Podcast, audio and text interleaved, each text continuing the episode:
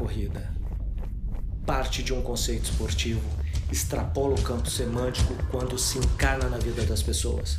Sua contribuição não cabe num conceito. Passa a se manifestar como expressão corporal e de identidade pessoal. Fator de geração de saúde física, mental e social leva uns a conhecer o mundo e outros a conhecerem-se profundamente.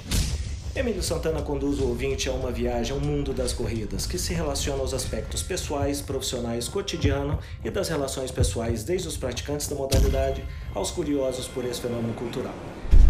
Chega aí e seja muito bem-vindo ao podcast A Vida é uma Corrida, com Emílio Santana.